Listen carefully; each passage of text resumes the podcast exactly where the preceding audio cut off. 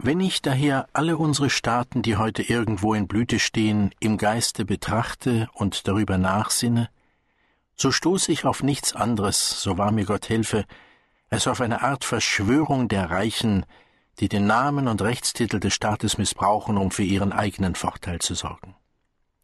Sie sinnen und hecken sich alle möglichen Methoden und Kunstgriffe aus, zunächst um ihren Besitz ohne Verlustgefahr festzuhalten, sodann um die Mühe und Arbeit der Armen so billig als möglich sich zu erkaufen und zu missbrauchen. Haben die Reichen erst einmal im Namen des Staates, das heißt also auch der Armen, den Beschluss gefasst, ihre Machenschaften durchzuführen, so erhalten diese sogleich Gesetzeskraft.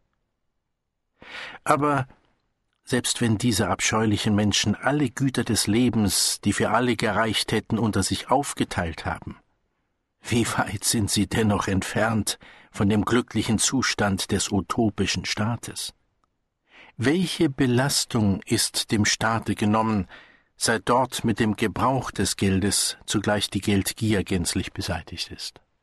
Ja, selbst die Armut, deren einziges Übel doch im Geldmangel zu liegen scheint, würde sogleich abnehmen, wenn man das Geld künftig überhaupt beseitigte.